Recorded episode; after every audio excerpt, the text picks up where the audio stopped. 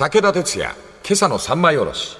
おはようございます。武田哲也です。おはようございます。水谷香奈です。先週戦後日本、1945年から語り続けまして、50年代、60年代、今週から70年代に入ろうと。はい。70年代、おたくさんはお生まれですか？生まれてます。えー私、1970年、21歳、青春でございました。ええ。その頃何があったかと言いますと、1970年3月15日、大阪千里丘陵で大阪万博。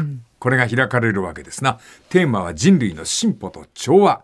なんと東京ドーム7つ分の巨大な敷地に77カ国参加で大イベントが始まるんでありますが、これが驚く中で、まあ、客は来るわ来るわ。はい。結論から言ってしまいますと、183日間で6021万人。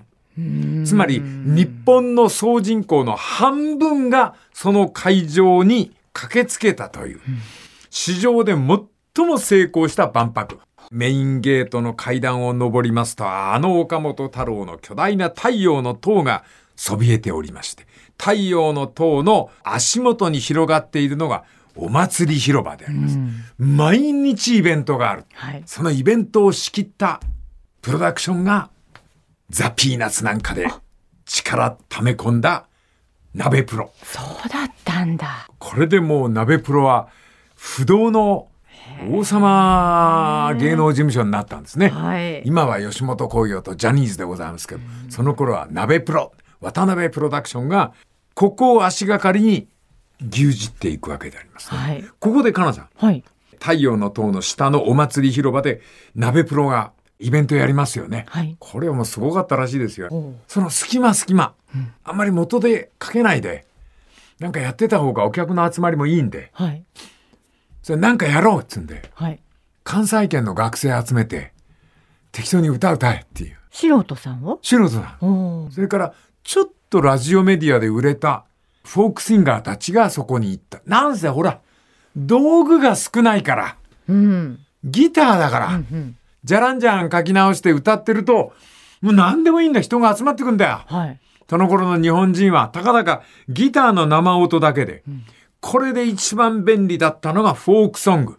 はい。ギャラも安い、そこら辺の学生だから。はい。そう、そこら辺の学生の中に、後にシンガーになる人たちが、森山良子とか、杉田二郎とか、はい。集まって。で、なんかテーマが欲しいな、ちなもんで。この70年に20代の若さを誇っていた若者たちの中で、切れ者のクリエイターがいて、俺たちを何と総称しよう。俺たち、段階の世代。まあ、段階って言葉もなかったと思いますが、20代を。誰かが言った。北山さんかな？北山治さん。はい。その今大学生やっている若い奴らに向かって自分たちの呼び名を戦争を知らない子供たち。あ、え？じゃあ歌は後からできてきたんですか？そうですよ。うん。つまり、広仁天皇がうん。屈辱とともに味わったあの戦争、もう知らない。父ちゃんや母ちゃんたちの生き方、知らない。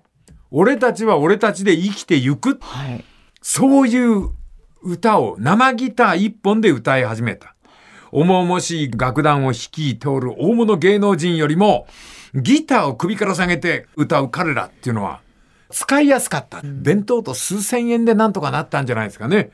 で、彼ら自身も、まあ、銀融詩人を気取っておりますから、照明も何にもやらない。フォークソングは。はい。外の風に吹かれて。はい。で、そのお兄さんたちの脇をすり抜けて、奇怪な少年がこの大阪万博に溢れます。これはこの少年に聞いたことがあります。これもね、菊池さんよく見つけて、俺もなるほどと思った。このね、1970年の大阪万博会場に溢れた大阪のニックネーム万博小僧。うん。この万博小僧、大会会場を走り回りながら、世界からやってきた観光客、その人たちにねだって、サイン帳にサインしてもらう。え？カナダから観光に来たおじいさんに、ねえ、おじさん、書いて、書いて、どっから来たん？どっから来たん？か、カナダから来たん？なんていう名前？え、ジョンソンさん、な、ジョンソンフロムカナダからで書いてって言いながら。万博小僧。それが万博構造それが万博構造。造。で、こいつらがうん記念バッジを胸に持ってんのよ。例えばカナダの人だったらもみじのバッジなんか。それを大阪万博のバッジと交換して、世界中のバッジを集めるっていうのが、この万博小僧で大流行を呼ぶわけ。はあこの万博で集めたサインとバッジを大事に持ってるやつがいるんだよ。はいこの間、昭和が輝いてるってそいつと会ったよ。はい。カモンだよ。カモン達夫さん、うん。あいつ万博小僧なのよ。そうなんだ。だ10回以上行ってるのよ、万博に。どっから来たん？どっから来たん？って言いながら。え、カモンさんっておいくつです？だから、俺ら、お俺よりもおそらく10歳ぐらい年下。した、そうか。小学校あー5年か6年。そうか、そうか、万博小僧うん、か。万博小僧なの。うん替え歌芸人って書いておりますけど、これ有名な面白い男なんですよ、こいつ。はいとにかくカモンは小学校5年生のガキで、異国のスタッフ、異国観光客との交流、それを果たすわけで。そして、カモンさんはゲスト迎えた時もですが、本当に楽しかったんだ。はい。さあ、ここのお祭り広場で歌われてたフォークソングという音楽が時代を動かすことになります。これには私も踊り出すんでございます。明日の続きでございます。武田鉄矢、今朝の三枚おろし。おはようございます。武田哲也です。おはようございます。水谷香奈です。1970年3月から始まりました大阪万博の話をしております。はい太陽の塔というシンボル塔がありまして、そこにお祭り広場という空間があった。そこでフォークソングが芸能ショーの幕間を埋めていった。このフォークソングがやがて日本中に飛び火するんですな。フォークソングは何かそれは戦争を知らない子供たちで代表されるように、俺たちは違う世代なんだということで、父母たちの世代に反抗するという戦争を知らない子供たち。そしてその子たちは当然のごとく父や母から旅立つということで、若者たちの当時の合言葉は反抗と旅立ち。はだから、フォークソングのテーマはことごとく旅立ちです。あ。はい。流れてきました。橋田紀彦。大先輩でございます。風。はい。人は誰もただ一人旅に出て、とにかく旅に出なきゃいけない。はい。杉田二郎率いる二郎ズ。最果てのはあ日本の旅って日本を旅するっていう。旅だ。とにかく歌。はい。旅。この前後じゃないかな、吉田拓郎が広島フォーク村、ギターをかき鳴らして歌った歌が、街を出てみよう。今住んでるこの街が、とにかく、ふるさとの街を出なきゃダメなんだ。は我々段階の世代20代の若者たちは反抗と旅立ち、それを自分たちの青春のテーマとしたわけであります。あはい。この著者菊池さんこの本象徴のいる国でお書きになった著者菊池文彦さんの鋭いところでありますがこの反抗と旅立ちというのは若者に激震を与えた。大阪万博が始まって12日後過激派学生という若者たちの手によって淀号ハイジャック事件。あもう本当に俺この一文は笑っちゃいましたけど犯罪者も旅立つ。あ。そうですね。確かに。五木ひろゆきの小説「青年は荒野を目指す」全部旅なんです。はい。加山雄三も歌っております「風に震える緑のそ旅人よ。はい。」若かったらば20代だったらば旅をしなければならない。反抗と旅立ち。ん。だから赤軍は淀号ハイジャック事件を起こして日本航空351便満席122名田宮高丸柴田17歳の少年でございますが日本刀ナイフで武装して最初キューバを目指したんでございますが機長の方からそこまで行く燃料が入ってねえって言うんで、はい。とにかく旅立たなければということで目指したところが北朝鮮だった。そこまで行ったら北朝鮮からキューバに送ってくれると田村さんはそう呼んだんでございますが送ってもらうことはなかったということでありまして。すごいですねこれタミヤさんの残したのはねメッセージ文俺も読んだなこれなはい。世界革命を実現させるために我々はハイジャックし、北朝鮮へ行く。我々は明日のジョーである。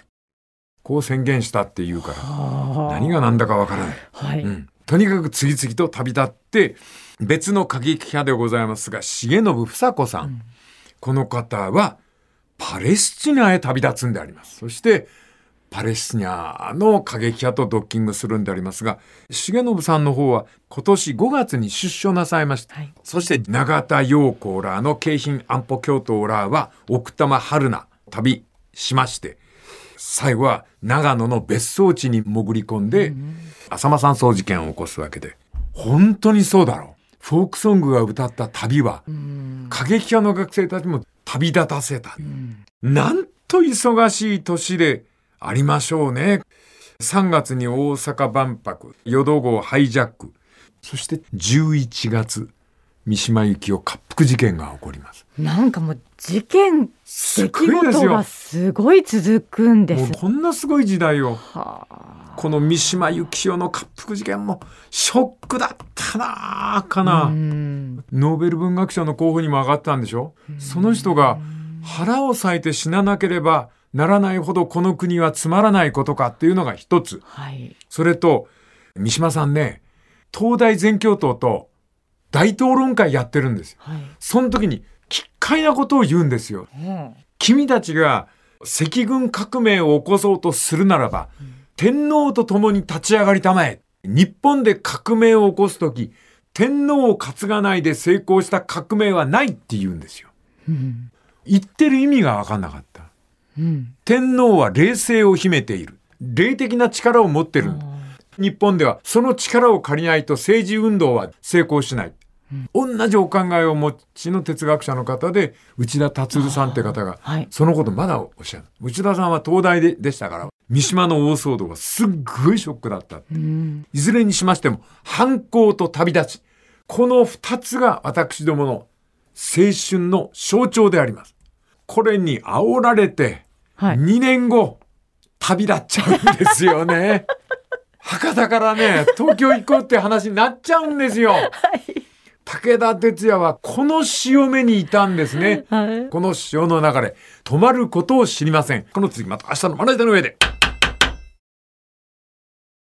武田鉄矢、今朝の三枚おろし。おはようございます。武田鉄矢です。おはようございます。水谷香奈です。1970年、武田鉄矢この頃青春をしておりまして、その1970年、著者は高3でこれ聞いたと言います。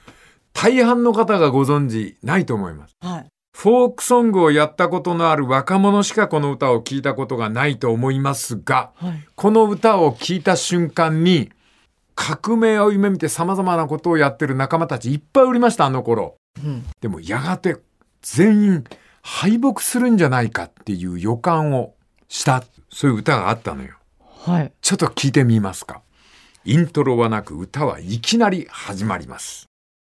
誰もいない凸凹道を歩いてゆく。空の水筒もこんなに重いと思うのに、俺の背中にこだまする人々のあの歌が、喜びの歌じゃない。追放のあの歌。昨日は俺も一緒に歌ってた。学生運動崩壊の予感いっぱいの歌。うん。逃げ回る過激派の歌にも私には聞こえたんでありますな。昨日まで誰かを追放するために懸命に叫んで歌っていた。ところが今日俺も追放された。どなたの歌なんですか？ああ、ボーカルは休みの国というバンドの高橋照之さんです。彼の歌をレコード化するために集ったのは、後に伝説、レジェンドになるジャックスです。ジャックスって聞くだけで、もう俺らなんかもう背筋がもう、ジャックスが私わからない。はいいいですか？ええすいません。木田さん、角田博がいた。それから早川義雄。この早川義雄っていう人が作る歌詞がすごいんだよ。割れた鏡の中から俺を探し出すんだとか僕らは生きているふりをしたくないために時には死んだふりもしてみせるのだっていうラブジェネレーション。この早川さんの作る歌は逆説に満ち満ち溢れてて、はい。俺らなんかもう行かれてたな。その彼らがプロデュースしたんだね。追放の歌って、追放の歌ってドキッとしない？こんなに暗く長い道の真ん中で開けてしまった缶詰をまた眺め、救われたと信じても、タバコの煙が教えている。休みの国はまだ遠い。静けさなんてないんだと。まだ聞こえてる。遠い追放の歌。え、それ自分も追放いつかされるんじゃないかっていう。なんか俺たち世代全体がね、世代ごとで敗北しちゃうんじゃないか。うん。まあいいや。とにかく何を感心するかと、この歌に目をつけたこの作家さん、菊池さんって方の目の良さだよ。はあ、ここまで深く読んで感動してんの俺一人じゃねえかと思うんだ。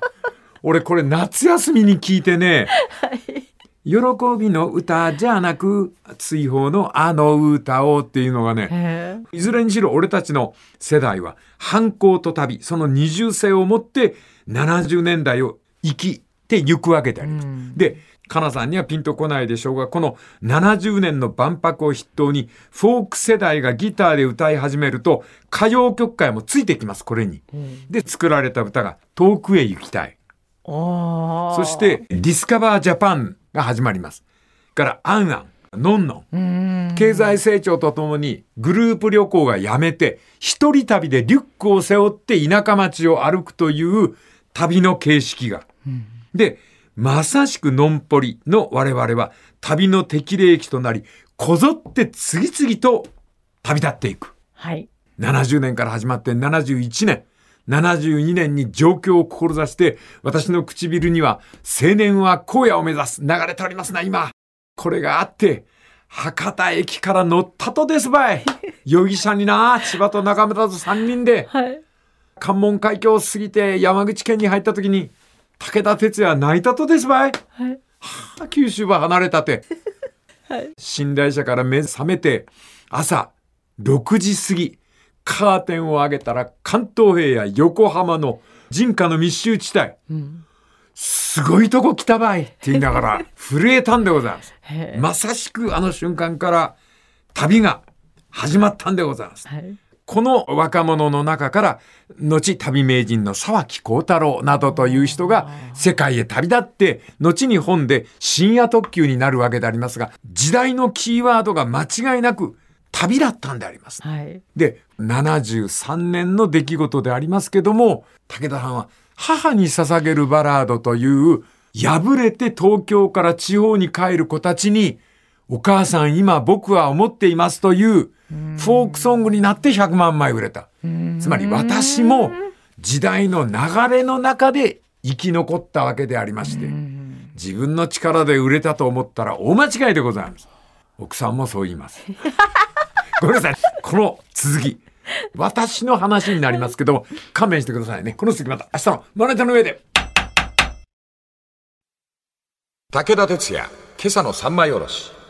おはようございます。武田鉄矢です。おはようございます。水谷香奈です。ここから、ごめんなさい。菊池さん離れます？はい。菊池さんの本を読みながらね、もう、なんかいくつものことをね、思い出しました。うん、菊池文彦さんはこの後、戦後昭和の象徴の流れを広人天皇、美空ひばり、ザ・ピーナッツを語っておられました。そして大阪万博、深夜特急、沢木さんの若者の旅に触れた後どこに行ったかというと、ユーミンさんに行きます。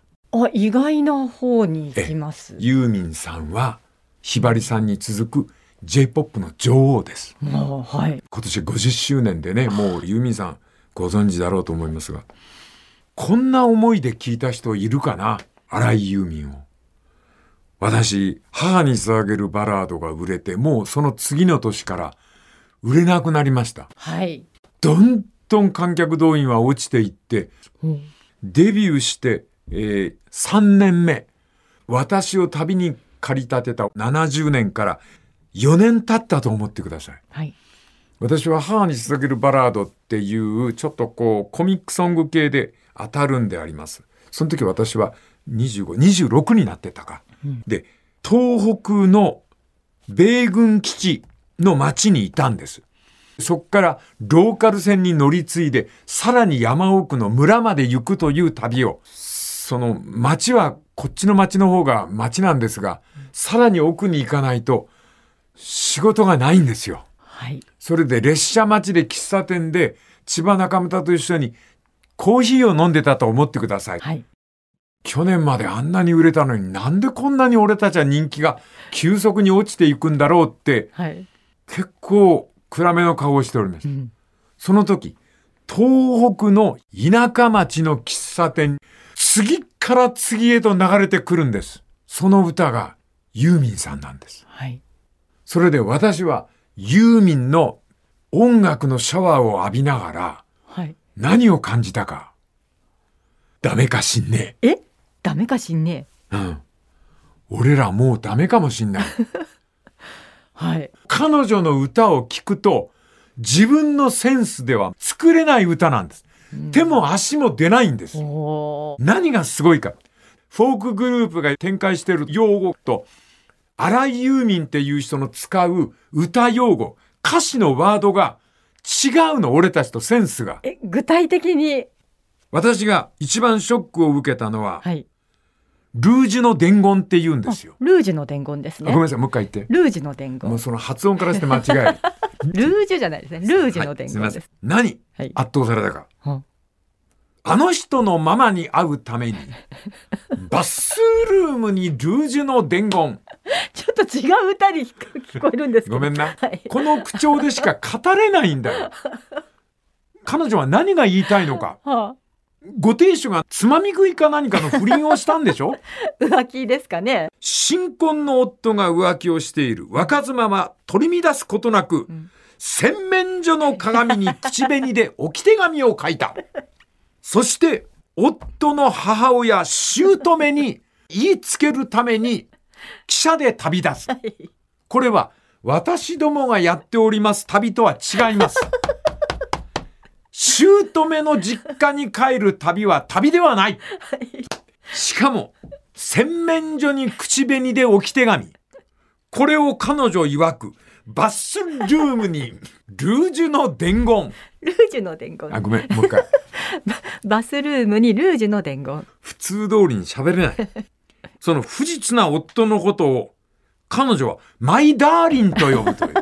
呼ぶか？そして、これをバンバンと二人ですげえって言ったんだ。はい。列車に乗ったら夜景が後ろへ下がっていくんでしょ、はいはいはいはい。これはあんた日本の歌謡史からすれば、後ろへ遠ざかるでしょ？うん。それをあなた、彼女曰く、汽車の窓の景色は、ディンドン。遠ざかってゆくわ。ディンドン？この、ディンドンという形容詞一つでさえも、出てこん。私からは。はいこんなことよ。つまり打ちのめされるのは。それを聞きながら、もう、もこの子が売れたらダメになる。それはもうほんと直感で思った。ーうーん。ショックだったなぁへえ。そん次に中央フリーウェイ？おおおいおいおい、待てよ。フリーウェイあるか？有料道路でしょ？中央道は。山梨県に行くやつ。ー。フリーウェイじゃねえだろと。料金下高井戸で取るよな。彼女の言い換えの妙。あ風景を遊民流で抽出する能力の凄さ。これはもう勝てない。使う用語によって太刀打ちできない。うん。しかももっと不吉なことが起こる。はい。荒井遊民に続いて激しくなってくる。なんだ？真っ白な陶磁器を眺めては飽きもせずいるか？俺はな、掃除機と思ったんだよ。ごめんなさい。こっから旅の時代が終わった。若者の次の時代が来ていることに、武田鉄矢は愕然とするわけでございます。菊池さんの文章をお借りしててめえを語っておりますが、どうぞご容赦のほど、この続き、明日、あなたの上で。武田鉄矢、今朝の三枚おろし。おはようございます。武田鉄矢です。おはようございます。水谷香奈です。菊池文彦さん作品者から出ております象徴のいる国で戦後日本は象徴が支配する国象徴のいる国となった時代にはそれぞれに象徴がいる、はいその何代目かの象徴に荒井ユーミンさんという方がいた。でもちろん結婚なさって名前が変わるんであります。松任谷ユーミンという名になって、J-POP の女王と、中島みゆきさんが J-POP の歌姫だったらば、ユーミンさんには女王という匂いが。はい。ユーミンさんの楽曲を聴いて私自身が思ったのは、彼女のような人が天下取ったら、俺たちみたいに脱せのが生きていけるわけない。で、この予感かな当たるのよ。その田舎駅で不吉いっぱいに聞いたユーミンさんのルージュの伝言とか、はい、中央フリーウェイとかね、はい、海を見ていた午後か、はい、ソーダ水の中に貨物船が入るっていう、入るかとかって言ってる場合じゃねえよな。本当にダメになったんです。もっと少なくなる。というのは、ユーミンさんのせいじゃない。時代が変わったんです。時代は荒井ユーミンを選ぶんです。うん、そして、別ポジションにいたやつもユーミンの流れに乗っかったっていうか、その流れで本流ができてしまう。うん、一番ダメだと思ったのは、小倉圭さん。白い一日。真っ白な陶磁器を眺めては飽きもせず、かといって触れもせず、なら買うなよ。いや、まあいいや、そんな理屈は。20代の若さで陶磁器を眺めるという、それを歌にするという、うん、愕然とする。はい、同居、ついこの間まで仲間だった。その人もこの流れに乗っかって遠ざかっていく。うん、寂しさのつれづれに、この手紙を書いています。旅出なきゃ 手紙書いてる場合じゃねえ。圧倒的説得力で自分の事情を歌う。はい小倉さんも新井さんも井上さんも全員自分の出来事を歌っておられる。時代の中に隠れたキーワードなんか探さない。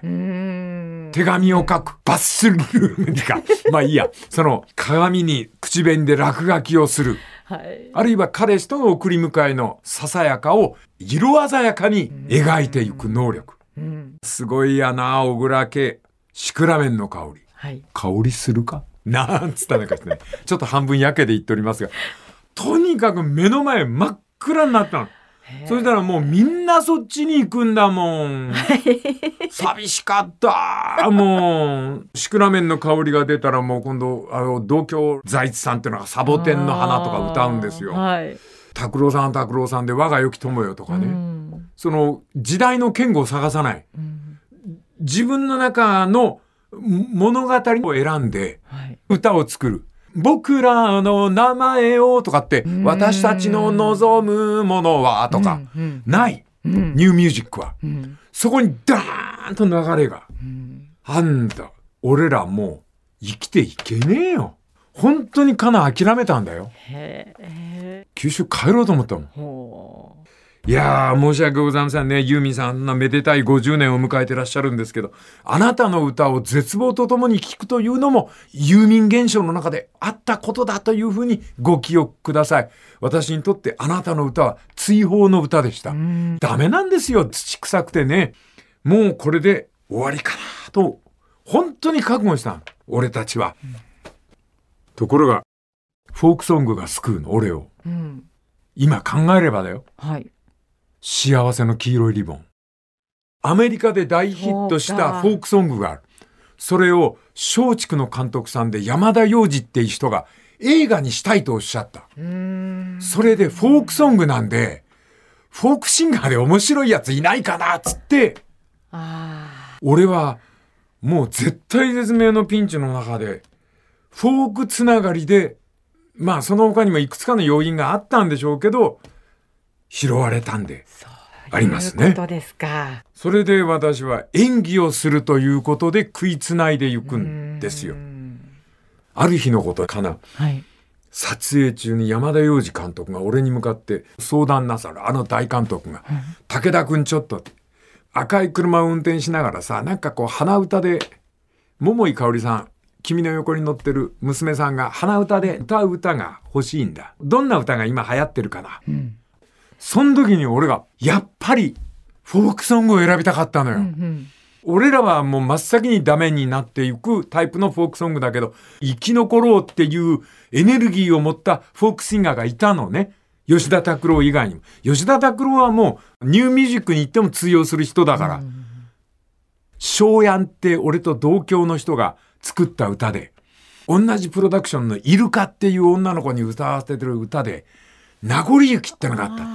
俺は、あれはフォークだと思ったんだ。うんそれで、名残雪なんかどうでしょう？